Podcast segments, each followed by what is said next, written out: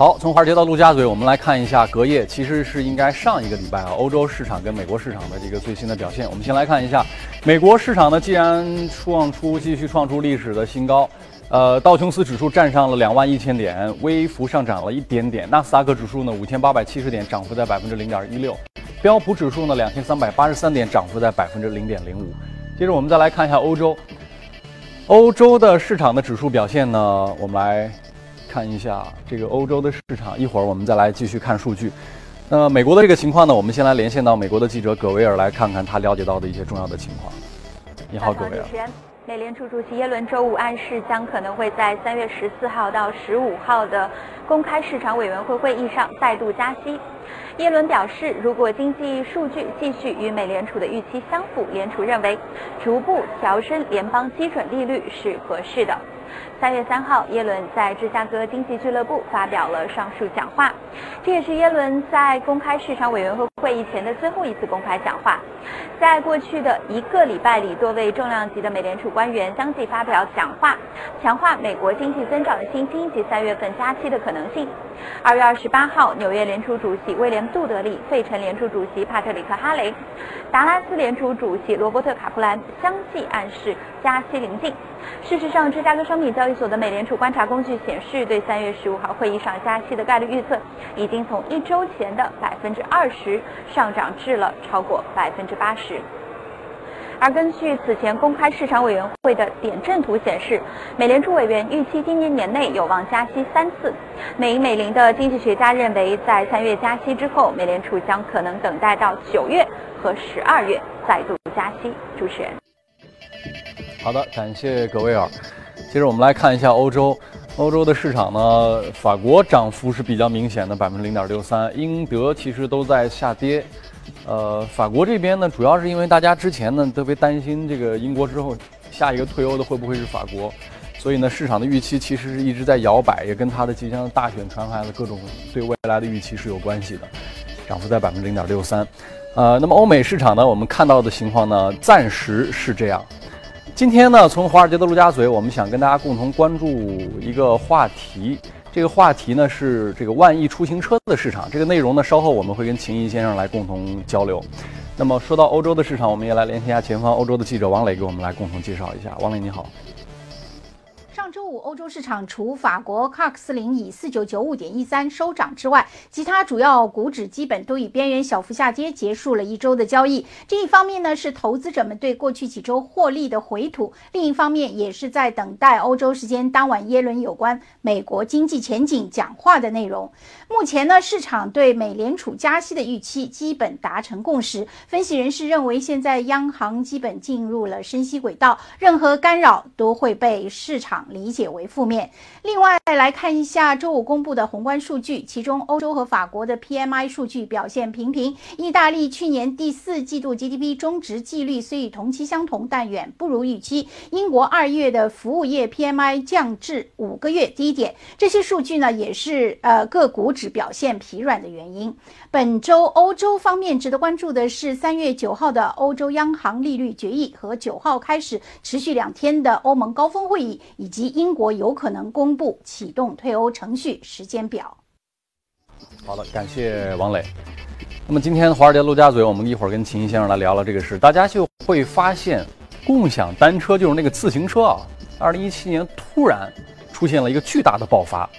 二零一六年做节目的时候呢，其实我们当时深入研究了解过这个共享单车的产业链。正好上个礼拜碰到了投这个摩拜的一个投资人，一问，短短几个月的时间，摩拜的估值已经翻了十倍。几个月不到一年的时间，十倍这是一个什么概念？所以看到自行车的这么一个巨大的成功，也刺激了广大汽车的厂商，也在想，未来汽车的出行方式跟商业模式有没有可能发生改变？因为我们算了一个账。全球花在方向盘上的时间，每年是八千亿小时，啊，四千亿小时。如果我们说一小时二十块钱，那么这就是一个八万亿的巨大市场。这么一个巨大的市场，它的投资价值会不会也爆发出来呢？今天这个问题，我们还是非常高兴，请到秦毅先生跟大家继续交流。秦先生你好，反馈。呃，走在路上，其实我还在想，因为大家会看到小黄车。小红车已经占领了城市，对，随扫随走，特别方便。未来汽车会不会也变成这样？我觉得这个是毫无疑问的啊。嗯，就刚刚您也说到，像四千个小时、八万亿的这么一个大的一个规模啊。嗯。因为无人驾驶这是一个必须的，这是一个趋势。对。啊，包括百度这次也说了，是吧？人工智能啊，这个啊，因为我们看这个全球啊，这个今年的话，整个一个全球它这个汽车销量的话，大概在八千万辆左右。仅中国的话，它就占了两千三百多万辆。而且从零七年开始，零七年的话，中国大概是五百多万辆，所以呢，五百多零七年的话，全球是六千多万辆。嗯，所以在这个期间，中国其实它整个一个增量的话，它达到这个全球汽车增量的接近百分之九十。嗯，所以汽车就是看中国。我觉得像其他的美国啊或者欧洲，它两个加起来可能比中国稍微多一点，是吧？所以呢，我们看到像二零一六年。整个一个汽车股，那么包括在中国的像吉利啊或者广汽啊，表现都非常好。欧洲或者是美国的话，像那个菲亚特，包括像标致，它也涨，但它的一个上涨的话，更多的是来自于它的公司的一些，就是转型或者资产的一些重重整，是吧？所以呢，我看到像那个就是吉利，他做了一个公告，他说我准备要做这个曹操专车了，他也去做专车，是吧？所以呢，而且他拿拿出了一千七百辆左左右一个水平，所以呢，我觉得这可能也是预示了中国的一个传统的一个汽车商，他也是准备是往这方面去做转型。因为在之前，我们看到那个德国的奔驰汽车，它已经走走前一步了，因为它底下在欧洲做了一个 My Taxi 这么一个跟那个 Hero 他们一起合并了。那么现在这个旗下的话，有接近十万个那个驾驶员。然后服务的对象的话是整个欧洲的七千多万个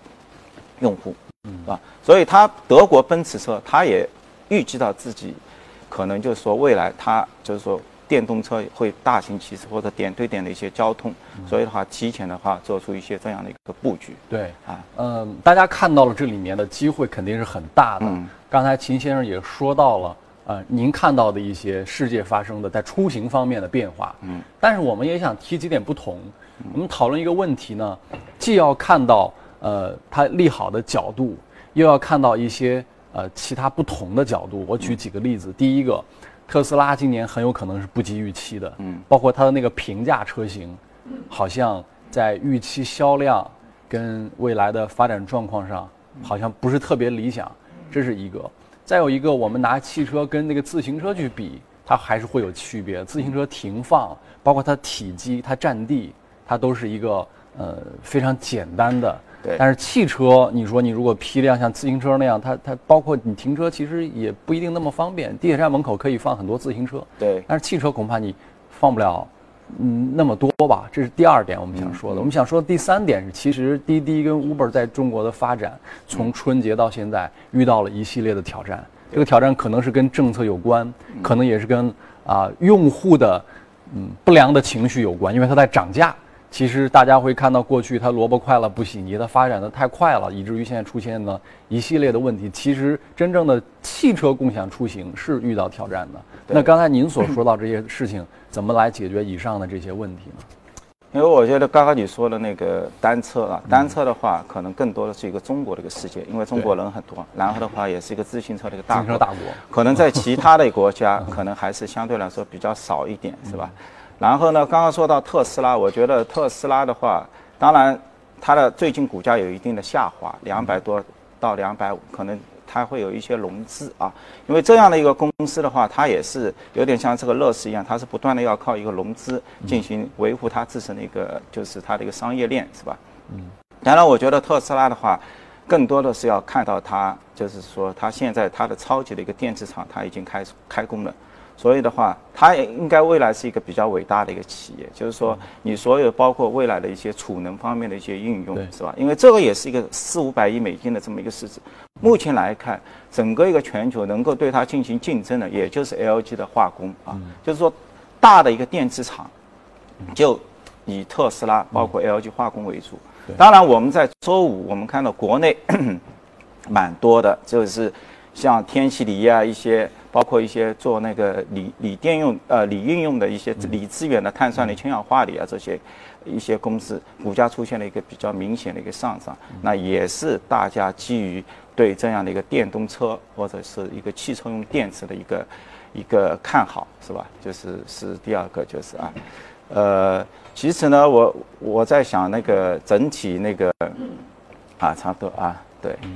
如果我们来做一个这样的对比的话啊，就是汽车这个这个这个产业，在您在呃美国市场看到的是什么状况？如果对比我们再来看内地咱们自己，嗯，它会有什么不同？因为大家会看到，其实呃，包括吉利，包括在长包长城，包括在港股市场上，去年我忘记了是不是长城，就有一家汽车公司翻了很多很多倍。对，然后大家就会开始关注到，但是我们看吉利对是吉利是吧？吉利汽车对内地市场大家会注意到，包括像宇通客车，包括像上汽，我们其实也发现这些公司它在业界发展的其实是不错的，包括它的股息率水平非常高。比如说像宇通，我们算过它股息率水平达到百分之六左右，嗯，它在全市场是能排到前十的，嗯，但是它的股价表现跟市值表现都相当的一般。对，因为整整体呢，就是说，全一个汽车的一个低估值，这是一个全球的一个视野啊，大概都在六到九倍。但中国呢，我刚刚也说到，中国是高一点，大概在十二倍到十五倍之间。那么，因为中国是唯一的一个全球市场，它是一个销量有增长，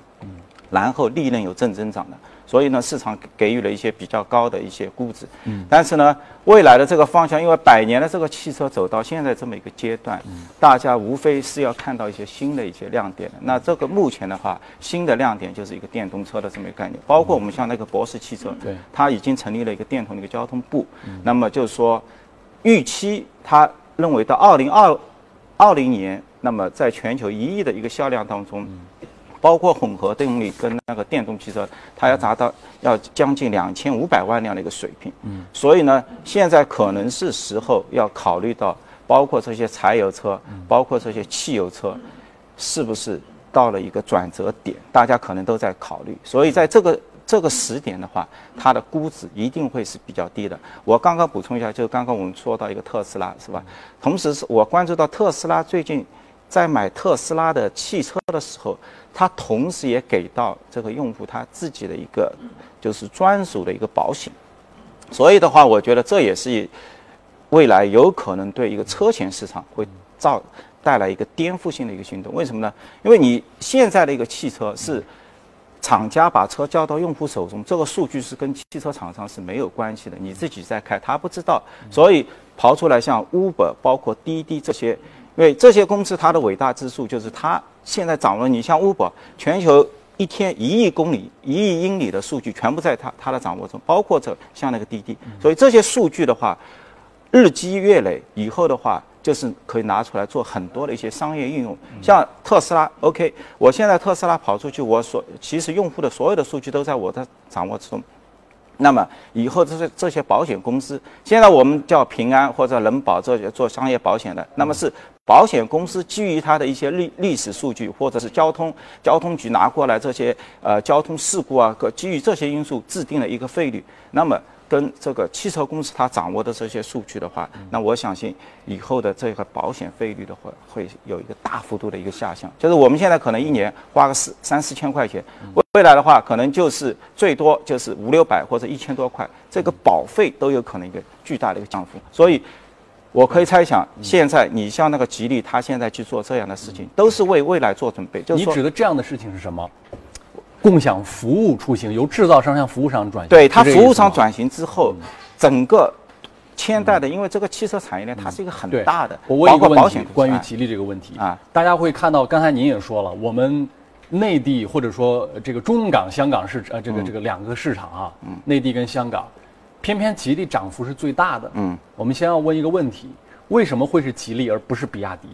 刚才秦先生给了我们一个答案，就是说，它跟别的汽车厂商不同的是，它宣布它要进入到共享出行，由制造商向服务上的转型。我们是不是能认为是这个原因，使得它出现了汽车行业里面最大的涨幅？能不能但？我觉得这只是他在今年两月份的时候，他有一个公告。但是呢，你觉得这我觉得在香港市场，那过去那一年是？什么因素？但过去一年的话，主要是还是它的一个汽车的一个销量，因为它有百分之九十这样的一个增量的话，像比亚迪，那为什么它有百分之九十，而比亚迪而其他的这个上汽，包括这个各种各样别的公司没有百分之九十，为什么偏偏是它呢？那整整个就是说，因为它原来的那个就是说它的基数比较低，嗯，然后的话，所以在后面的话，像今年的话，它可能从去年的一六年的七十多万辆增递增到现在的一百多万辆，但是它的增点是因为它做了电动车，还是一个什么样的引爆点，让它从低基数突然有了百分之九十增长？一定是发生了一些什么事情？那当然，它收购了一些原原来沃尔沃的一些车系，然后的话进行了一些整合，所以的话到了这一个点，正好一五一六年的话，新车系它出来，一定会有一个量上的一个递增，是吧？因为原来你像那个。上汽，上汽都已经是三百多万辆的体量了，你在这这个基础上再有百分之十的地震，都是一个很困难的这么一个过程。所以它的股价涨幅其实还是可以用预期差来解释。大家对它未来其实没有那么看好，是没有预期的。嗯但我一旦交出来答卷，我是大幅超越预期的，市场上就有了一个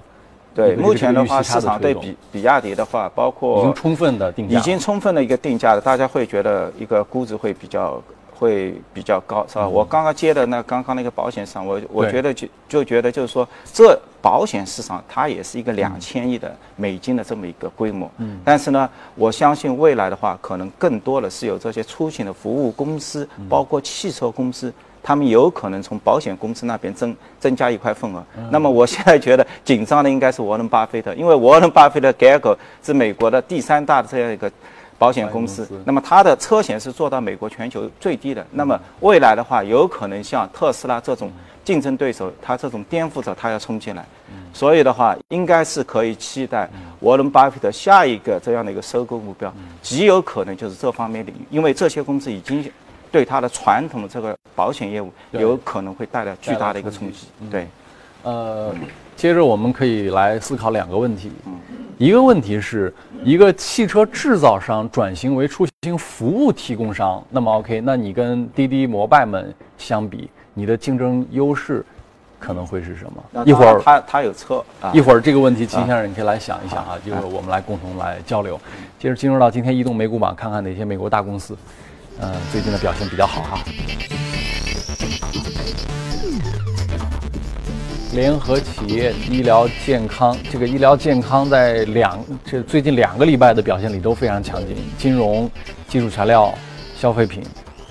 这是一个行业排行榜吧？这是一个行业。对，嗯，这是一个公司排行榜，这里面看一看，表现比较好的有泡餐馆、网络软件，这这几家公司里哪个秦先生印象比较深啊？这个应该是第二家吧，因为第二家可能是 Snapchat，啊，对就 Snapchat 对哦 Snapchat 百分之十啊，对，因为它是第二天上市啊，之前我们节目他们也做过两次。我想问个问题，冒昧问一下，秦先生，这个 Snapchat 这种这种英文您用吗？我现在我你应该不用我猜我我是在用。你在用啊虽然他的年龄我已经是超出他的年龄段，因为他主要年龄段十八岁到三十四岁对年轻人，九零后、零零后，哎，对，但是因为这个用呢，你可能还是在国内稍微有点困难啊，因为它的走势呢，你看它，呃，第一天是超预期的百分之四十四，那么跟中国的新股涨幅是一样的，也是一个蛮蛮就第二天它的它是一个高开，它的一个高开呢，就是说它是超过第一天的最高价。显示了它是一个非常强劲的。然后盘中的话，应该是它到了二十九，最终是到了一个百分之十，是吧？我相信整个一个，包括我们的阿里巴巴也投了，嗯，阿里巴巴大概是一五年三月份左右投的，那么现在靠什么挣钱？两亿美金，现在的话还是主要都是靠广告。广告对，因为像 Twitter，包括像 Facebook，包括像 Snapchat，在美国传统的话，他们都是主要是应用一些广告上。但是我为什么要今天还要提一下这个 Snapchat 呢？就是当初在一三年上市的时候，就是一个 Twitter 的一个上市，对大家也是对它有一个极高的一个期待，所以它的一个股价。发行价二十多块，很短短的时间它涨到七十多块，市值最高已经达到接接近五百亿美金。我们想，当初在一三年左右的话，一一四年初的话，整个一个 Facebook 它的市值也不过只有一千五百亿。所以呢，当初它的 Twitter 的一个上来是大家极极有可能是跟那个 Facebook 是相抵抗的。为什么？Facebook 它更早，更早的话，它可能面临一个自己从一个桌面到一个移动的一个迁移，大家觉得疑惑，所以我们看到 Facebook 上市之后，它的一个股价从三十多块跌到十几块，因为大家有点疑惑。你能不能成功的从桌面恢恢复到这个移动端？而 Twitter 呢，它的上市它没有任何没有任何障碍，它一上市它就是往那个移动端的，所以它有一个先发优势。对。但是呢，这样的一个先发优势，在我们后面看到的话，慢慢的也变成了它的一个不利。嗯。所以现在那个 Twitter 的一个市值的话，降到只有十亿美金了。所以呢，任何我觉得以 Facebook 作为竞争对手的公司，我觉得都要都非常紧张的，因为包括像那个推呃 Snapchat，大家对它预期很好，但是从一六年从一二月份 Snapchat 推出它的一些业务而言，至今我们看到的。像 Facebook，它的用户数还在快速的一个增长，嗯，并没有受到 Snap Snapchat 对它的一些竞争，是吧？但是呢，你 Snapchat 现在处在这么一个阶段，你要跟 Facebook 竞，因为它的体量很大，嗯，那么你可能在一些商业、一些应用上面的话，你得放缓你的脚步，因为你一一旦加入了一些广告，你的用户体验一定会下来，嗯，是吧？这个时候的话，这家公司我觉得还是。充满了很多的期待，应该是是吧？希望有一些更好的一些一些，包括像一个美图秀秀。如果作为一个对比来讲的话啊，这刚才您更多说的是美国的模式，因为最后我们还是要转到陆家嘴，还是关心我们自己。嗯。那给我们的启示是什么呢？是不是给我们的启示就是，因为 Facebook 在美国的护城河很强，它的网络效应非常强大，它的转移成本非常高，是不是对我们的启示是在今天，在东方世界？没有人能对微信形成竞争，因为微信的护城河可能比 Facebook 还要强。你什么美图秀秀啊，你什么新的模式啊，你根本动摇不了。不信，大家可以拿出手机来看一下你的那个应用统计榜，你看看你在过去的二十四小时里面，哪个软件的使用时间跟消耗电量是最大的？我们可以闭着眼睛问大马路上你随便抓个人，十个人里九个人一定就是微信。是的，如果从这个应用的一个时间点看的话，我觉得 Facebook 也挤不上微信，也挤不上微信。现在微 Facebook 它。全球用户的话，大概在十三亿，嗯啊，就是，就是，但是呢，它的日均的这个使用的时间大概在五十二分钟左右。但我觉得我们使用微信的时间，可能已经是大大的超过了这个时间。我们大胆做一个畅想，秦先生，我不知道你注意了没有？昨天公布的政府工作报告，里面鼓掌时间最长的是什么呢？是总理说取消手机漫游费，嗯，包括这个长途费。对，这其实是第一步。未来我们可预见的后面几步会是什么呢？一定会大幅下调流量费，这个也是总理多次说过的。对，当流量费用大幅下调之后，意味着你的移动端上网的成本更低，那是不是可能意味着大家使用微信或者使用别的一些服务，这个视频、游戏、音乐等等的时间还会得到拓展？时间就是金钱，尤其是在互联网世界。如果你用的时间更长了，所有基于这些商业模式的公司的价值都会继续增加。是的，因为我们的政府工作报告里面也反复提到了这样的一个数字经济，对吧？数字经济就是一个 digital，digital 我我的理解就是 data，就是一个数据，是吧？数据，那你包括它它的数据存储啊，包括它发送，包括它的一些应用，是吧？所以我觉得这个是一个大势所趋，就是啊。好，感谢秦先生。那么我们下面来看一看一些大公司的重要的一些资讯的内容。好的，我们来关注一组大公司的重要内容。相信在不久的未来，大家可以不看电视了，都在手机上来观看我们节目的内容了。作为全球第一大可穿戴设备生产商，Fitbit 现在地位似乎有些岌岌可危。包括最新公布的财报以及多方面信息都显示。会被可能很快就会被中国的小米或者美国的苹果取而代之。具体来，我们来看一下哈，Fitbit 公司公布的极为糟糕的一个假日购物季的业绩，糟糕的表现导致这个公司裁掉了一百一十个工作岗位。但新的数据显示，可穿戴行业其他公司呢表现良好啊，没有受到影响。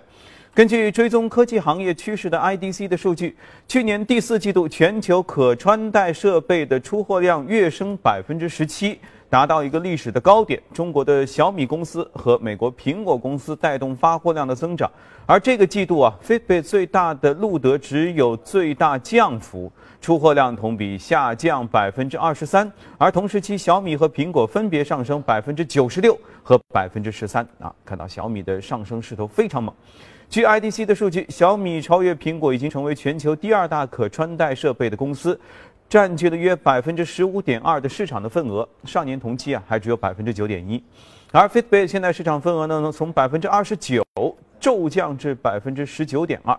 呃，苹果的市场份额基本上保持持平，啊，一直比较稳定在百分之十四左右。这个并购交易也十分引人注目。据路透社的消息，法国 PSA，也就是标致雪铁龙集团，将于今天宣布一项交易，从通用汽车手中购买下欧宝汽车的股权。知情人士表示，标致雪铁龙已经和通用达成了协议，并且获得监事会对这项收购的支持。而标致雪铁龙收购欧宝之后，将会超过雷诺，成为以市场份额统计的欧洲第二大汽车厂商，仅次于大众汽车。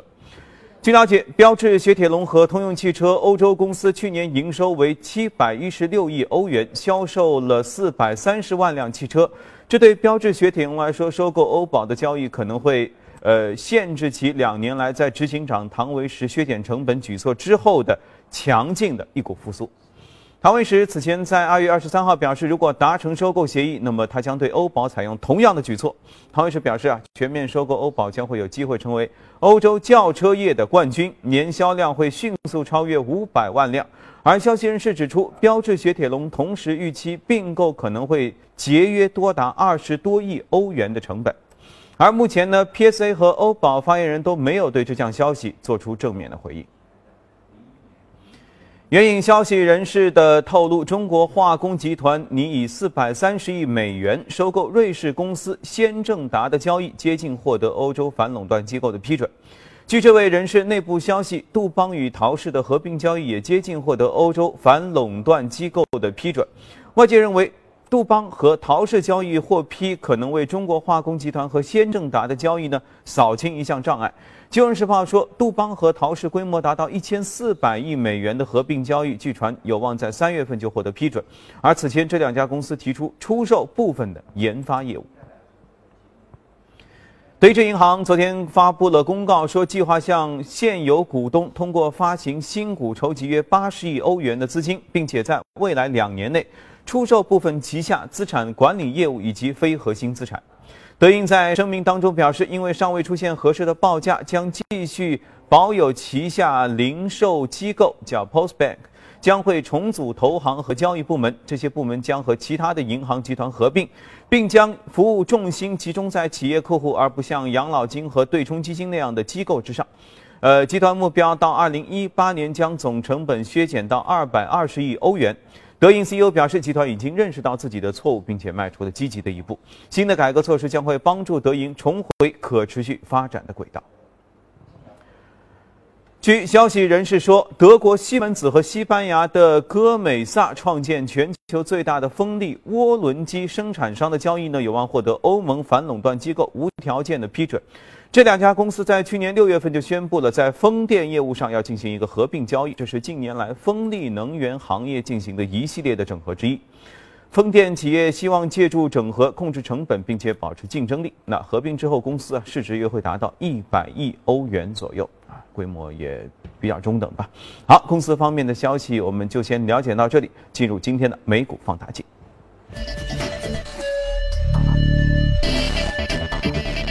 好，感谢阳光。我们看看今天美股放大镜啊，关注什么公司啊？这个叫美光科技，是个半导体行业，涨幅涨幅一般般吧。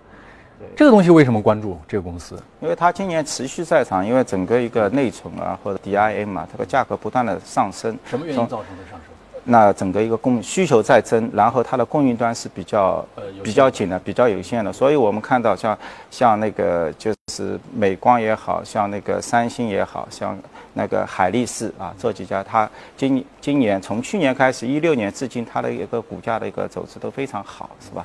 那么我们看一下美光，美光呢，因为其实价格上涨之后，它因为它在。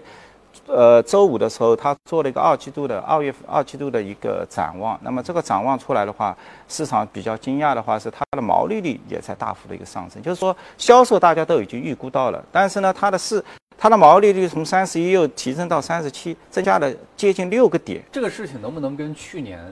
美股涨幅第一名的一个什么呢？英伟达能不能跟它联系在一块儿来讨论这个事情？大家去年也发现哇，英伟达这个业绩好惊艳，大家都买这个图形处理。那为什么是英伟达不是别人呢？那大家的一个解释是，呃，越来越多的汽车智能装备，你身上带的跟家里的智能电器，可能都要用到这种移动的小功耗的数据处理器和 CPU，而这个东西，英伟达的。比英特尔的或者别的相对更有竞争力，它一直致力于图形以及低功耗。对啊，也有人用用调侃的方式说，说这是个看颜值的，英伟达做的是图形处理，所以你处理图形的比处理数据的更有市场。对，因为英伟达的话，它相对于那个英特尔的话，它是小而美，因为它启动的时候，它的市值可能在两两三百多亿，那么现在的话已经接近五百多亿，是吧？但是英特尔的话，它是一千多亿啊。然后呢，他抓住几个点，第一个游戏，美国美美国也是一个游戏的一个爆发，因为它是从一个单机向整整个一个网络在线游戏一个转型，那么大家可能要大量的去购买这些比较比较高级别的一些那个显图形显显卡。那么第二个呢，就是它是搭上了 AI 的顺风车，因为所有的包括你现在奔驰也跟那个英伟达在合作，未来的话是基于这个 AI 驱动的英伟达芯片驱动的一个无人驾驶的一个汽车，所以呢，它在这包括它的后面的一个数据中心，是吧？那这几块的话，啊，铸铸就了英伟达的这个成功。但是呢，我我刚刚也提就是说，整个一个芯片行业，它是一个非常烧钱的一个行业。就是说我们现在只是看到它的风光，但是它背后它的一个融资，一你像万骨枯。没看到死掉那些，你看到鹰尾巴跑出来了，你没看到死掉那些。美光，它一年呢，光在研发收入上，它要将近十七亿美金，所以的话，占到它的销售比要百分之十七。说回来，最后一分钟，这所有这些东西对我们自己的投资的启示是什么？我们看了那么多变化，对标我们自己我们的商业模式里面，可能最会受益这个趋势的是哪些公司？我因为我觉得刚刚呃出说美光的话，主要就是有可能潜在的特朗普如果发动一个贸易战的话，那么对于中国而言的话，有可能要自主的去制造这么一些存储的一些芯片，可能就是中国的话，半导体行业也处在这么一个点，是吧？因为目之前的话，可能大量的都是在三星、在美光、在英特尔这个手中。那么就是说，但是未来这样一个存储的一个芯片的话，那可能就是说对中国而言的话，也是至关重要的。因为美国人他的一个白皮书里面呢，已经非常明确的讲述中国的一个潜在的一个风险，然后在中国对于外资品牌的一些收购、一些兼并的话，现在可能都都会给你阻止啊涨。价是二零一六到二零一七年的一个主旋律，所以如果做一个类比的话，在数字这个产业里面，它的最上游的那个半导体，就相当于是实体制造业里面的铁矿或者铜矿或者钢铁这些原材料，可能都将受到形势变化而出现涨价。对，包括它的一个半导体的一个设备，因为它美国它现在回归美。美国它要回归美，就是说制造业回归美国嘛，包括你现在大家讨论最多的一个 iPhone 的一个手机，对那么苹果都可能被逼无奈，它会要把啊，对，对，嗯，好，感谢秦先生，我们先交流到这儿，稍微休息一下广告之后继续跟您交流。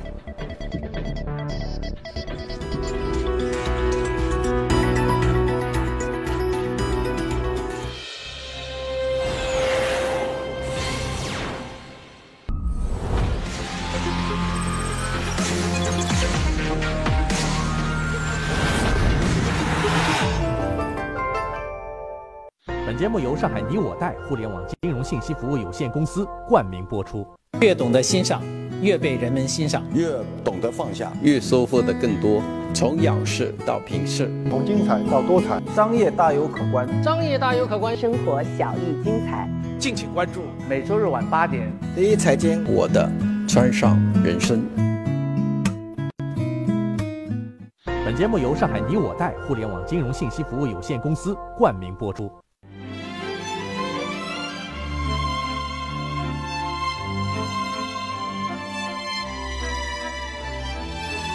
跨越三个世纪的经典，《老凤祥》。